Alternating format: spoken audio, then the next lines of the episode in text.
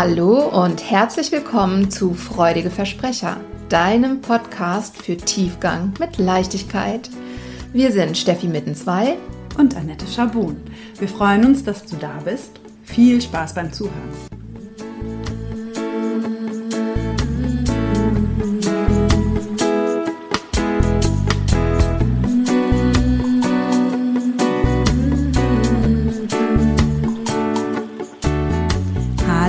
Zusammen und hallo liebe Steffi. Hallo Annette und hallo ihr alle. Wir haben heute wieder inspiriert durch eine Hörerinnenfrage. Also es ist quasi eine Hörerinnenfolge, aber es ist auch gleichzeitig die Eröffnung des Freudige Versprecher Buchclubs. Yay! Also wir haben äh, die Frage bekommen, ob wir mal unsere aktuellen oder unsere generellen Lieblingsbücher äh, vorstellen können. Und wir fanden mhm. das eine coole Idee und haben gesagt, ja, machen wir ähm, und nehmen uns immer mal wieder ein Buch vor, das uns gefällt, wollen, erzählen mhm. euch so ein paar Details dazu und vielleicht inspiriert es euch. Genau, ja, wir fanden es deswegen so schön, weil wir beide ja auch ähm, im modernsten Sinne Leseratten sind. Wir haben nämlich auch beide festgestellt, dass wir zwischenzeitlich ähm, gar nicht mal mehr so viel lesen, sondern tatsächlich auch viele Bücher als Hörbücher hören. Ähm, aber der Inhalt bleibt ja der gleiche. Ja. Und dennoch, ihr seht uns jetzt nicht, aber dennoch sitzen wir hier und haben viele greifbare Bücher dabei. Mhm. Ja, wir haben hier so eine kleine Bücherei eröffnet, hier in unserem Aufnahmeszenario, ähm, so dass wir beide schon kaum noch Platz haben zu sitzen vor lauter Büchern. Und Dennoch haben wir uns entschieden, heute jeweils ein Buch ähm, vorzustellen, damit wir euch auch nicht so überfluten und werden ja jeweils von unserem Buch, ähm, das wir uns heute ausgewählt haben, ein bisschen erzählen, warum wir es so gerne mögen und äh, was euch erwartet, wenn ihr äh, da reinstöbert. Mhm. Also, ich habe heute oder eines der Bücher, das ich dabei habe, ist von okay, erste Herausforderung, den Namen richtig auszusprechen und sorry, wenn es nicht richtig ist. Also ich würde sagen, er heißt Jorge Bukai. So würde ich ihn auch aussprechen, okay. ja. Ja, das ist, vielleicht habt ihr ihn schon gehört. Es ist für mich einer der super schreibenden Gestalttherapeuten, die ich so kenne. Er schreibt wirklich, also um euch so ein bisschen so das Flair seiner Bücher mitzugeben, sehr wunderbar in Geschichten, äh, in Visualisierungen. Also man hat einfach immer eine sehr gute Vorstellung von dem, was er so beschreibt und mhm. spricht, in, spricht viel in Bildern. Mhm. Schreibt inzwischen auch mit seinem Sohn zusammen. Ne? Ah, hm, das, das wusste ich gar nicht. Mhm. Ja, und ähm, das Buch heißt Drei Fragen. Wer bin ich? Wohin gehe ich und mit wem? Mhm. Und äh, Steffi kennt es auch und mhm. wir haben eben schon so ein bisschen drüber gesprochen. Also für mich war und ist es ein Buch, das ich immer wieder zur Hand nehme mhm. und dass ich auch also lange gelesen habe. Das heißt, ich habe mich nicht hingesetzt und das durchgelesen. Das ist ja so mitteldick, würde ich mal sagen. Äh, wartet mal, es hat, sagen wir mal so 300 Seiten ungefähr. Mhm. Es hat mich nur einfach in verschiedenen Stationen so zum Nachdenken angeregt. Das klingt ja auch schon so, ne? Ihr habt diese drei großen zentralen Fragen, um die sich das Buch im weitesten Sinne dreht, die es zu beantworten gilt. Und das hat mhm. einfach bei mir immer äh, Reflexionsschleifen ausgelöst, so würde ich das mal sagen. Ja, ja, das kann ich für mich ähm, so bestätigen. Und während dein Buch ähm, zwar gelesen aussieht, aber ansonsten eigentlich wie normales Buch, ähm, Vielleicht äh, fotografiere ich mal meine Variante für Insta. Gemacht? Ja, die hat äh, Kleberchen drin und ich habe markiert und Sachen dazu geschrieben. Ähm, das habe ich früher niemals gemacht, weil in ein Buch schreibt man nicht rein. Äh, das habe ich irgendwie so gelernt. Ja, und inzwischen tue ich das aber, wenn, wenn ich irgendwie ähm, Passagen total ähm, wichtig finde oder ja, merkenswert finde, dann mache ich mir dazu Notizen und ähm, entweder Eselsohren oder im Idealfall habe ich so Klebchen, die ich dann an die Seite klebe und ähm, das sieht man meinem Buch an, dass ich es auch sehr geliebt habe. Ja, Oder immer noch. Das mache ich aber auch so. Das sieht jetzt in dem Fall, das kann ich jetzt erklären. Ich habe das gelesen, als ich meine Gestalttherapeutische Coaching-Ausbildung gemacht habe und hatte da zu meiner Ausbildung ein Heft und da ist das alles drin, was mir da so aufgefallen ja. ist. Also es ist externalisiert, meine Gedanken zum Buch und Notizen dazu, aber ich mhm. finde es auch manchmal wichtig, so dann direkt dazu was aufzuschreiben. Mhm. Ja, ich habe eigentlich, ähm, und ich liebe es ja, wenn es kurz und prägnant ist, schon so eine ganz gute Zusammenfassung von dem, was äh, Bukai dazu sagt, also warum dieses Buch wichtig ist oder wie es zu behandeln ist. Und ich wollte es einfach kurz vorlesen, es ist eine ganz kleine Passage. Und er sagt, wer bin ich, wohin gehe ich und mit wem? Drei Aufgaben, drei Wege, drei Fragen, die es strikt der Reihe nach zu beantworten gilt. Um der Versuchung zu widerstehen, dass wer auch immer der Mensch an meiner Seite sein mag, darüber bestimmt, wohin ich gehe, um nicht den Fehler zu begehen, mich über den Menschen zu definieren, der mich begleitet, um gar nicht auf den Gedanken zu verfallen, meinen Weg mit deinem in Übereinstimmung bringen zu wollen, um nicht zuzulassen, dass ich aufgrund der von mir eingeschlagenen Richtung definiert werde, und noch viel weniger, dass man mich mit diesem Teil der Wegstrecke gleichsetzt, auf der ich mich befinde. Mhm. Habe ich sehr geliebt. Mhm. Ja, ja, voll schön. Ja, also um, um das noch so in meinen Worten zusammenzufassen, und das sagen wir auch total auf dem Podcast, fangt bei euch selbst an. Ne? Also deswegen diese erste Frage, wer bin ich?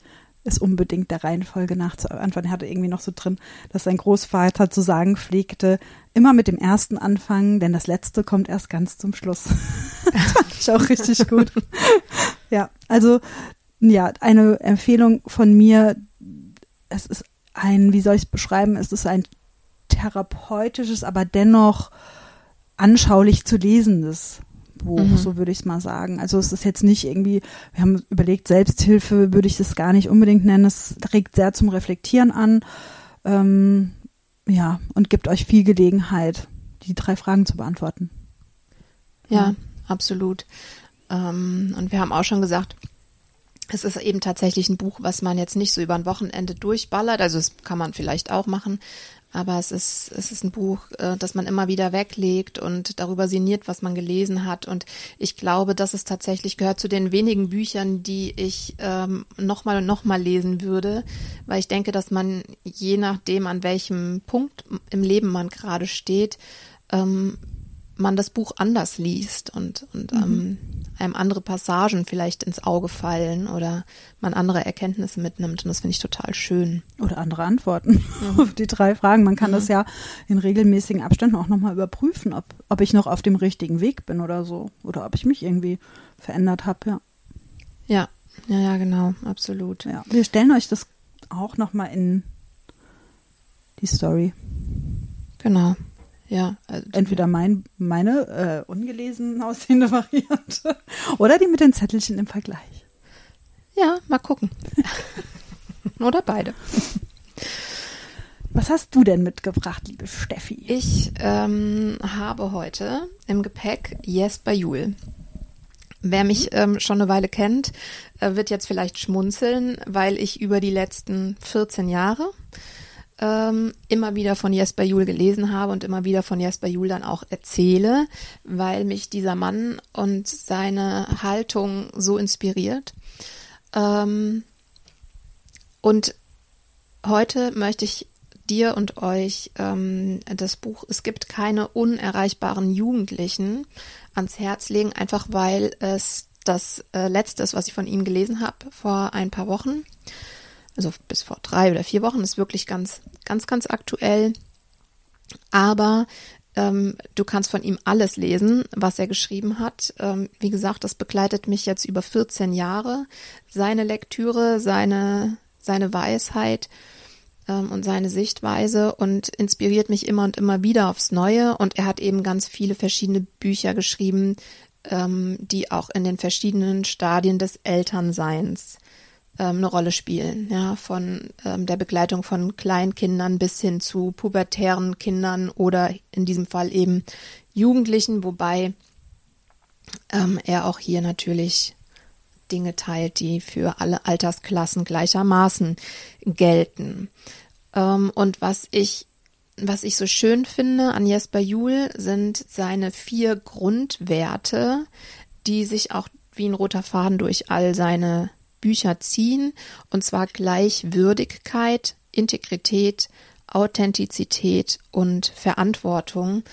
Und ähm, besonders diese Gleichwürdigkeit sollte eigentlich selbstverständlich sein, ja, ähm, dass Kinder und, und Eltern und alle Menschen im Allgemeinen ähm, gleichwürdig sind. Und dennoch habe ich, als ich das erste Mal mit diesem Begriff in Kontakt kam, ähm, feststellen dürfen, wie wenig ich das umsetze.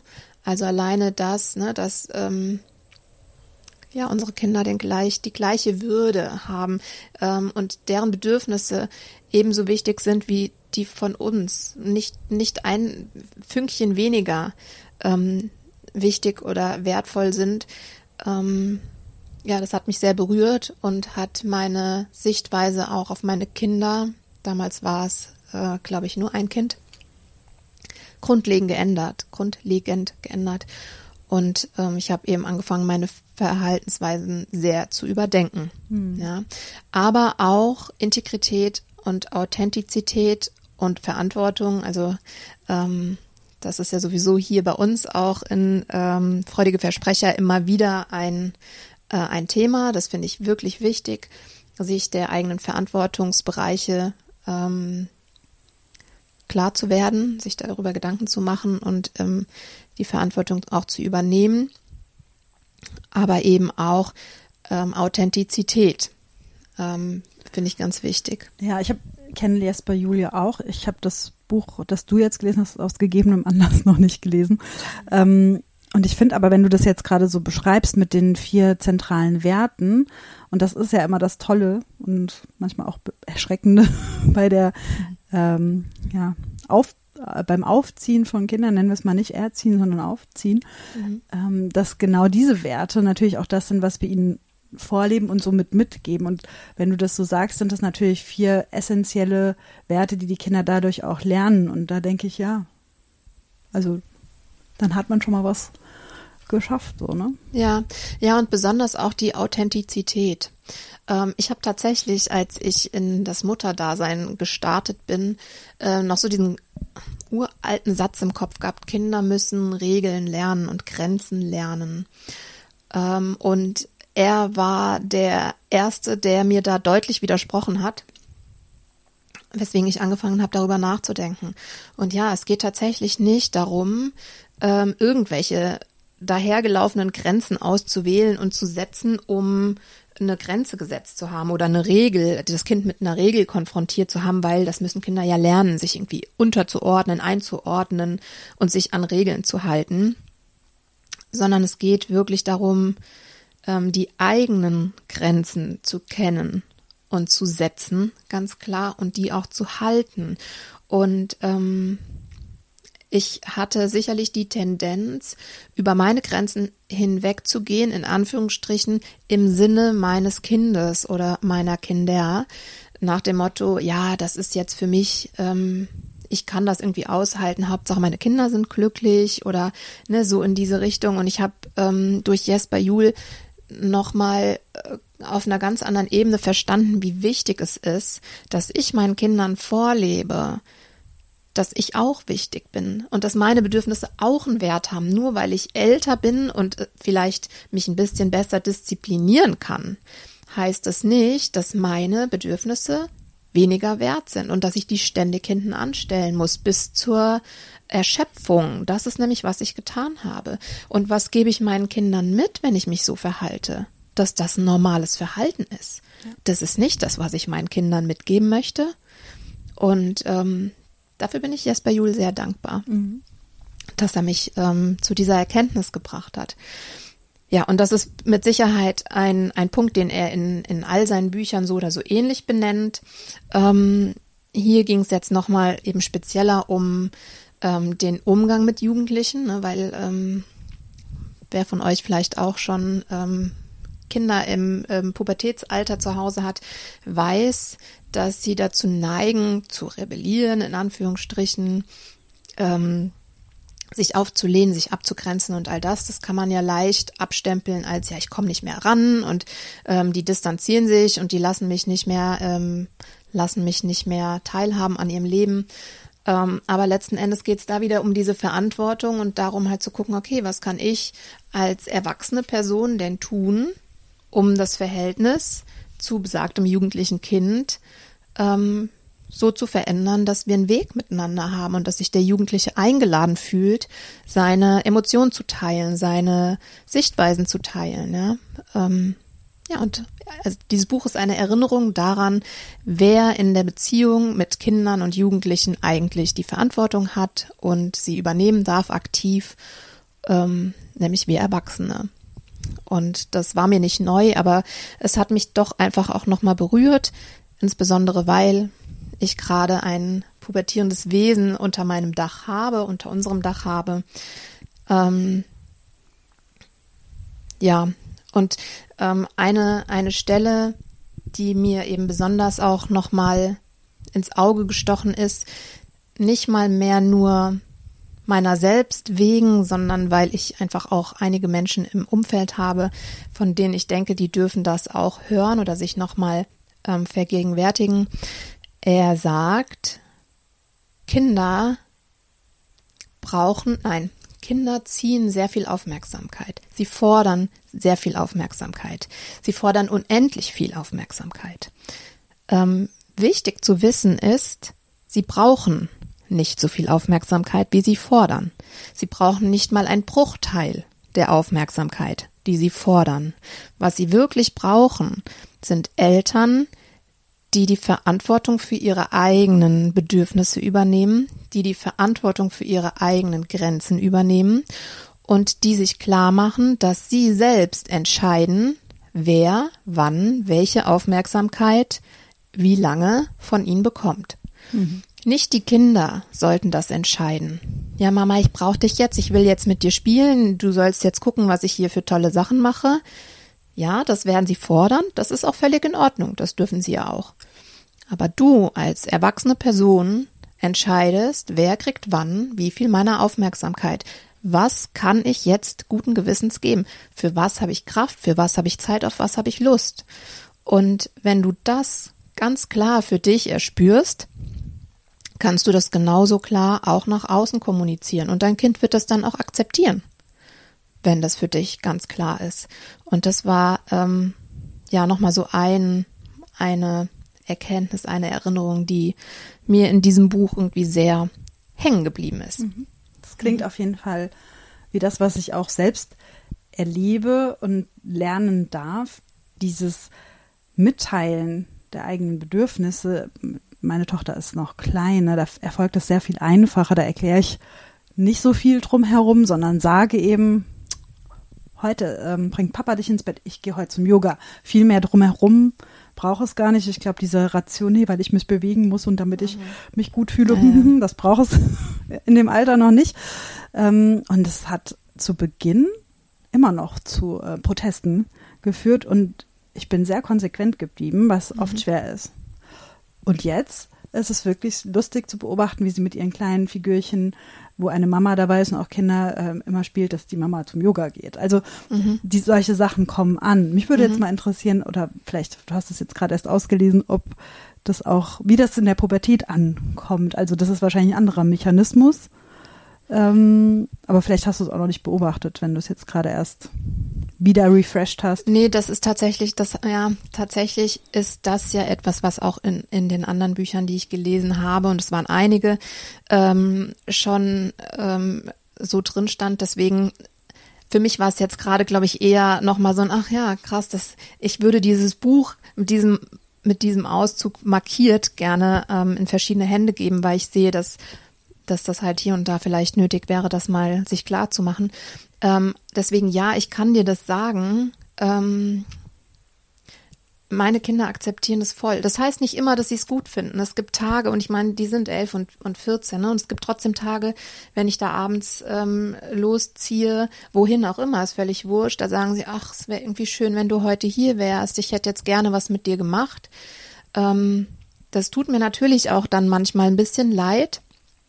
Manchmal ist es, glaube ich, auch tatsächlich gar nicht so der Wahrheit entsprechend, sondern das ist dann wie so ein ich will es nicht Lüge nennen, es ist keine Lüge.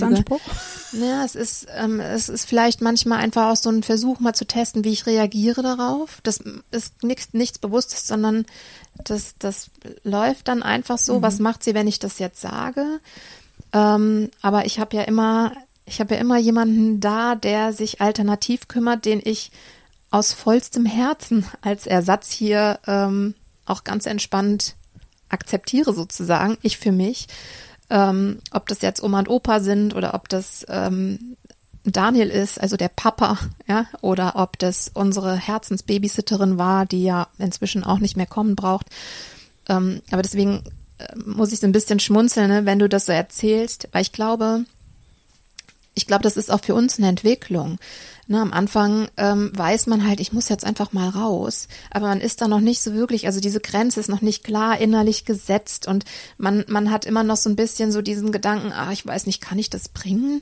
Ist das, ist das nicht irgendwie doch so ein bisschen Rabenmuttermäßig, nur weil ich jetzt zum Yoga will? Ne? Man relativiert dann schnell, dass man dringend das Bedürfnis hat, sich zu bewegen und mal außerhalb der vier Wände und vielleicht ohne dieses Kind oder wie auch immer zu sein, ja.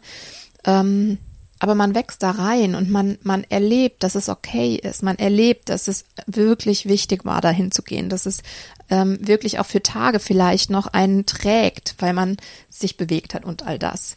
Ähm, und dann wird es leichter und die Grenze wird klarer, das eigene Bedürfnis wird klarer und da, dadurch ähm, nimmt das Kind es auch leichter an. Und ich. lernt, äh, ich finde auch dieser Lerneffekt ist natürlich äh, wichtig, dass man auch vorlebt, wie du es gesagt hast, oder auch wie das den Prinzipien entspricht von, von Jesper Juhl, dass man sich auch einen, Stel einen entsprechend hohen Stellenwert einräumt, ne? Also, mhm. und das transportiert ja. sich ja auch dadurch. Ja, ja, klar. Ja. Äh, inzwischen kann ich natürlich ähm, noch andere Sachen feststellen, weil ähm, das Pubertier ist auch ein Diskutier. ähm, und ich krieg äh, hier auch Sachen zu hören wie, ja, das muss ich jetzt machen, Mama, auch wenn dir das nicht gefällt, weil meine Bedürfnisse sind nämlich wichtig. Ähm, da klappt das mit dem Abwägen noch nicht immer so gut. Ja, wie wie ähm, wichtig muss ich jetzt all meine Bedürfnisse im Vergleich zu den Bedürfnissen der ähm, Gemeinschaft nehmen? Aber das ist ein Weg und ähm, den gehe ich gerne, auch wenn ich manchmal denke, oh toll, ja, okay, so hatte ich es nicht gemeint. Ja, ist das auf jeden Fall ist das auf jeden Fall eine gute Entwicklung, ne? dass sie überhaupt spüren, was sie, was sie wollen. Also das ist, das gehe ich schon ganz lange, dieses Prinzip, ähm, und das kann ich sehr empfehlen und das wird immer leichter und die Kinder akzeptieren es ähm, irgendwann vollumfänglich. Ja. Ähm, mir kam jetzt nur noch ein Punkt. Ich hätte dieses Buch, es gibt keine unerreichbaren Jugendlichen, gerne auch ähm, irgendwie in äh, 50 Stück äh, Umfang gekauft und äh, in verschiedene Experten und Expertinnen Hände gegeben. Ähm, also es empfiehlt sich auch sehr, wenn du ein schulpflichtiges Kind hast, dieses Buch mal zu lesen, ähm, damit du vielleicht auch noch mal manche Lehrer und Lehrerinnen Gebaren ähm, anders nehmen kannst und dich daran erinnerst, weil auch Lehrkräfte oder ähm, Erzieherinnen und Erzieher in Kindergärten machen es sich manchmal sehr leicht und äh, Kinder bekommen schnell einen Stempel als ja hört nie zu oder äh, macht immer Quatsch oder ist faul oder was auch immer. Ähm, und dieses Buch erinnert eben fast auf jeder Seite daran, wessen Verantwortung das ist. Und ähm, ja, ich bei mir ist es inzwischen definitiv so, wenn ich wenn ich ähm, manche Kommentare aus der Schule höre, dann kann ich nur mit der Schulter zucken und sagen, das ist aber nicht das ist nicht Problem unseres Kindes oder desjenigen Kindes, sondern ähm, da darf die Lehrkraft vielleicht einfach überlegen, wie sie ihre Strategie nochmal anpasst und was eigentlich das Ziel ist am Unterricht und an der Interaktion mit den Kindern, weil das wird hier leider einfach viel zu oft vergessen. Also Schule ist ein grauenvoller Platz, leider ganz, ganz häufig. Ja, ich muss äh, immer ein bisschen grinsen, wenn ich Gerald Hüther, ich weiß nicht, ob ihr ihn kennt, dazu höre, der ja da auch eine ganz äh, dezidierte Meinung zu hat.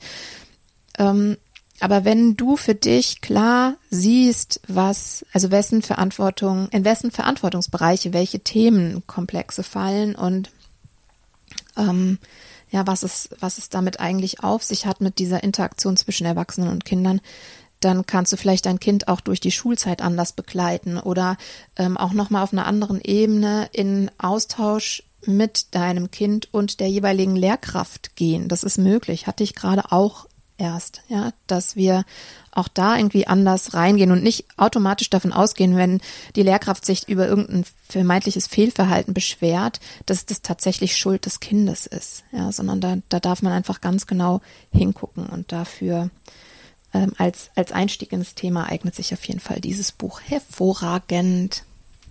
Sehr schön. Gut, dann habt ihr jetzt zwei Empfehlungen, beziehungsweise bei bei Julia natürlich auch so ein bisschen dem Alter gegebenenfalls eurer Kinder angepasst, könnt ihr nochmal stöbern. Und wenn euch unser Format gefällt, freuen wir uns über Feedback, also den Buchclub. Und sonst werden wir das äh, auch gerne nochmal aufgreifen. Wir haben hier noch ein paar Bücher liegen. Ne? Oh ja. Mhm. Und wenn ihr vielleicht sogar eine Idee habt, welches Buch wir unbedingt mal lesen sollten. Also bitte, dass es dann auch als Hörbuch gibt. Idealerweise auch das, ja. Ähm, dann lasst uns das doch mal wissen, weil, wie wir schon gesagt haben, wir sind ähm, irgendwie immer auf der Suche nach Inspira Inspiration, mhm. inspirierend, das wollte ich sagen, inspirierender Lektüre. Ja, genau. Gut, ihr Lieben, dann bis zum nächsten Mal. Gehabt euch wohl.